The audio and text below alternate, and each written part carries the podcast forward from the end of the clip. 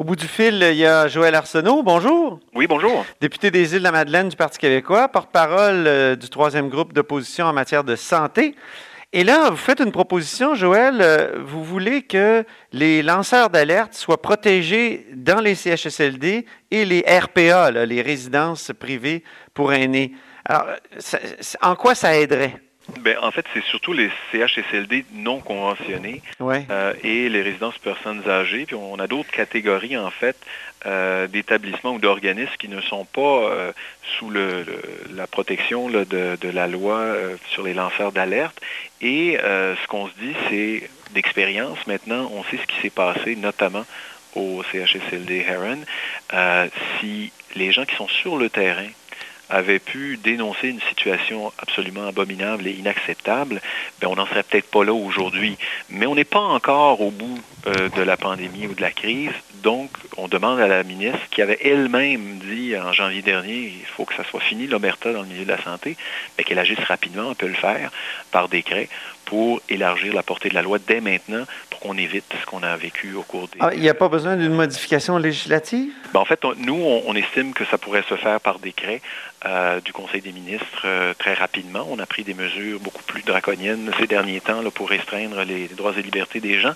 Là, on se donnerait une possibilité d'avoir directement de sur le terrain mhm. un état de situation par les gens qui en, qui, qui en, qui en subissent les conséquences, peut-être d'une certaine... Euh, négligence, de manque de moyens, de manque de protection, de manque de soins euh, prodigués aux bénéficiaires, aux patients. Mais cette loi-là, elle est très critiquée. On dit qu'elle euh, qu'elle ne protège pas vraiment les lanceurs d'alerte, euh, qu'il faut aller à son supérieur d'abord. Donc, est-ce que ça aiderait vraiment? Ben, oui, en fait, euh, on est conscient, complètement conscient que la loi a ses imperfections, mais on sait également que c'est un pas dans la bonne direction. Alors, euh, si euh, la loi doit être améliorée, on pourra le faire à un autre moment quand la Chambre va commencer à siéger, mais pour l'instant, on peut au moins mettre sous le parapluie de cette loi-là les organismes qui actuellement là, sont, sont, sont euh, aux prises avec, avec euh, l'éclosion de la pandémie et, qui, euh, et, dont on n'a on, pas nécessairement la possibilité d'obtenir de, de, l'information si, comme on le voyait encore dans, dans certains articles de journaux ce matin, là, que, que les, les, travailleurs, par crainte de représailles, n'osent pas parler de la situation qu'ils vivent, même ben mettre leur propre sécurité en jeu et celle de leurs patients. Parce mhm. qu'on sait que euh, le, premier ministre a mentionné que, euh, notamment euh, au CHSLD Heron, les employés avaient déserté les lieux. mais ce qu'on apprend aujourd'hui avec le travail journalistique, c'est plutôt que les employés ont été abandonnés à leur sort et qu'ils n'ont pas été en mesure d'appeler à l'aide. Là où c'est conventionné, ben, il y a des syndicats qui font ça. Est-ce que le, le rappel est davantage entendu, peut-être pas, mais au moins, ils ont une voix pour se faire entendre. Euh, oui, mais dites-moi, Joël Arsenault, est-ce qu'il y a déjà eu des, des, dénonciations qui ont abouti euh, dans les CHSLD conventionnés? Là? Parce que là, vous l'avez bien dit, les non conventionnés ne sont pas soumis, les résidences privées non plus. Euh, mais dans les CHSLD, CHSLD conventionnés, c'est possible. Donc, est-ce que ça a eu des bons résultats?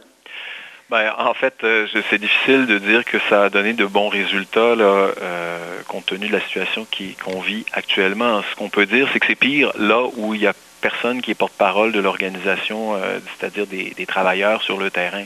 Alors, on, ne pense pas ici que, que, cette mesure-là, que cette euh, initiative-là pourrait changer les choses du tout au tout. On, on, on, dit simplement que là où on n'a pas la capacité d'avoir des porte-paroles qui formulent des propositions ou dénoncent des situations inacceptables, ben qu'on puisse le faire au moins euh, sous le couvert de, de, la loi sur la divulgation des actes répréhensibles. Ce sera un mhm. pas dans la bonne direction, mais il y aura un exercice beaucoup plus approfondi à faire euh, dans, dans quelques semaines ou quelques mois. Ça, ça je vous l'accorde entièrement. Mais actuellement, étant donné qu'on est en plein cœur de, de la crise, il est possible, par exemple, dans les résidences pour personnes âgées, on, dit que maintenant, s'il y a eu des foyers dans les CHSLD, c'est connu, il y a eu des surveillances qui ont été euh, autorisées ou même décrétées par le gouvernement puis certains ont été mis sur une liste rouge là, qui faire bien attention.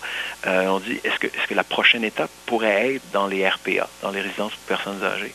Mais déjà, si on avait la possibilité d'avoir un écho de, sur le terrain, ou encore même en euh, pour les, agences qui euh, déploient des, services, les agences privées, euh, les agences de main-d'œuvre ou, même dans le secteur des services à domicile, si ces gens-là pouvaient, dès aujourd'hui ou demain, dire, on a un signal ici que ça, pourrait aller moins bien à, tel endroit, mais ben, je pense qu'on faciliterait la, communication et la communication de l'information pour intervenir à temps.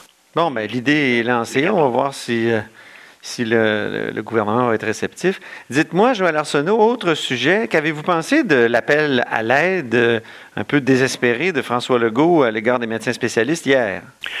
Ben, écoutez, euh, c'est assez particulier quand on, voit que euh, on veut conscrire les gens du milieu de l'éducation, par exemple. Puis avec les médecins, bien évidemment, c'est pas la même approche. Ce sont des, travailleurs autonomes en quelque sorte. Puis il faut négocier pendant trois semaines euh, et puis arriver là avec avec une entente, mais visiblement l'entente n'est pas comprise de la même façon des deux parties. Ce spectacle-là est assez lamentable dans une période de crise. Euh, que l'on vit actuellement. Mais moi, la question que j'ai surtout, c'est euh, dès la mi-mars, le gouvernement a lancé un appel pour le retour des retraités euh, du domaine de la santé à prêter main forte au système. Trois jours plus tard, on avait des manchettes de journaux qui disaient qu'il y avait 10 000 curriculum vitae qui avait été déposé. Mais ben oui, ils sont où? où sont ces gens? On parle aujourd'hui d'un manque de 2000 personnes alors qu'on en annonçait 10 000 il y a de ça trois semaines, presque un mois. Alors, je veux bien que les médecins spécialistes euh, euh, soient euh, mis à contribution, qu'on appelle l'armée, mais, mais on se demande, et nous, les échos qu'on a, de nombreux professionnels de la santé disent, j'ai déposé mon CV, j'ai offert mes services, il y a une semaine, il y a deux semaines, il y a un mois, ils n'ont pas eu de retour d'appel. Mhm. Alors, on peut, on peut décider euh, de conscrire les, médecins spécialistes, mais il faudrait surtout euh, être conséquent et ceux qui ont offert leur service bien avant mhm. euh, et qui pourraient le faire à moindre coût pour le système, puissent être rappelés rapidement. Il y, a, quelque chose, une coordination là, qui n'a pas été effectuée rondement. On peut comprendre que c'est la crise, mais c'est ouais. ne demande qu'à aider. Ben oui, c'est ça, ça ne doit pas être évident. Et comment ça se passe aux îles de la Madeleine? C'est quand même un territoire particulier, c'est une île. Est-ce que vous vous dites c'est pratique d'être une île hein, dans une situation où, où, il y a une pandémie? Ben euh, oui, jusqu'à un certain point parce qu'on contrôle les allées et venues. Il y a deux façons de se rendre chez nous, euh, l'avion et euh, le traversier. Et depuis le 28 mars dernier, il y avait à peu près pas de passagers qui pouvaient prendre le traversier. Il y avait euh, une interdiction quasi totale. Même les cas d'exception qui sont permis ailleurs euh, dans les régions confinées du Québec, euh, c'était très difficile d'obtenir une permission, même pour les services essentiels. Et là, hier, ben, on, a, on a décidé d'appliquer plutôt l'arrêté ministériel tel qu'il a été adopté. Donc, il y aura quelques cas spécifiques. Puis, en transport aérien, Air Canada a suspendu ses vols. Pascan Aviation réalise un vol par jour et c'est un avion qui a 15 places, mais compte tenu des règles de distanciation, euh, on doit espacer les passagers de telle sorte qu'on ne peut pas amener plus que 4 ou 5 personnes sur un vol par jour. Alors, ça enraye d'entrée de jeu la possibilité euh, d'un arrivage mhm. de, gens porteurs euh, du virus. Et euh, C'est pour ça que vous avez très peu de cas. Vous me disiez il y a eu huit cas et sept guéris. Huit cas qui viennent de, l'étranger, effectivement. Aucune transmission communautaire. On espère que ça va demeurer. puis les mesures, je pense, qui ont été mises en place en, porté fruit. C'est un peu la même chose, le même phénomène à l'île du Prince-Édouard aussi, dans mhm. des milieux plus éloignés et où on contrôle davantage euh, les déplacements, je, pense que Mais je lis un peu partout quand même qu'il y a une frustration dans les régions où on se dit, ben pourquoi nous soumettre à des règles aussi strictes qu'en ville alors qu'il n'y a pas la densité, il y a beaucoup moins de risques de, de contamination euh, communautaire? Est-ce que Est-ce qu'on attend de telles choses euh, aux îles de la Madeleine?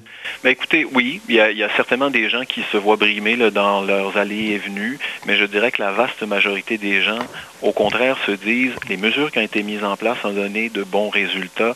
Euh, notre CHSLD était identifié comme euh, premier de classe dans, des, appréciations qui ont été faites par les experts. Donc, je pense qu'il y a peut-être une, une légère impatience parce que les gens veulent retourner au travail, les activités de pêche vont reprendre très bientôt, et on l'espère. Et euh, le tourisme, il y a une grande inquiétude encore. Mais euh, donc, oui, euh, rester à la maison une semaine, deux semaines, trois semaines, on a le goût de se déplacer, mais la majorité des gens pensent encore que les mesures sont, appropriées tant et aussi longtemps qu'on ne sera pas sûr et certain qu'on a évité le, pire. Bien, ben merci beaucoup, Joël Arsenault. Puis saluez la mer pour moi. J'y manquerai pas, merci. OK. Merci. C'était Joël Arsenault, député des Îles-de-la-Madeleine du Parti québécois, porte-parole du troisième groupe d'opposition en matière de santé. Vous êtes à l'écoute de là-haut sur la colline.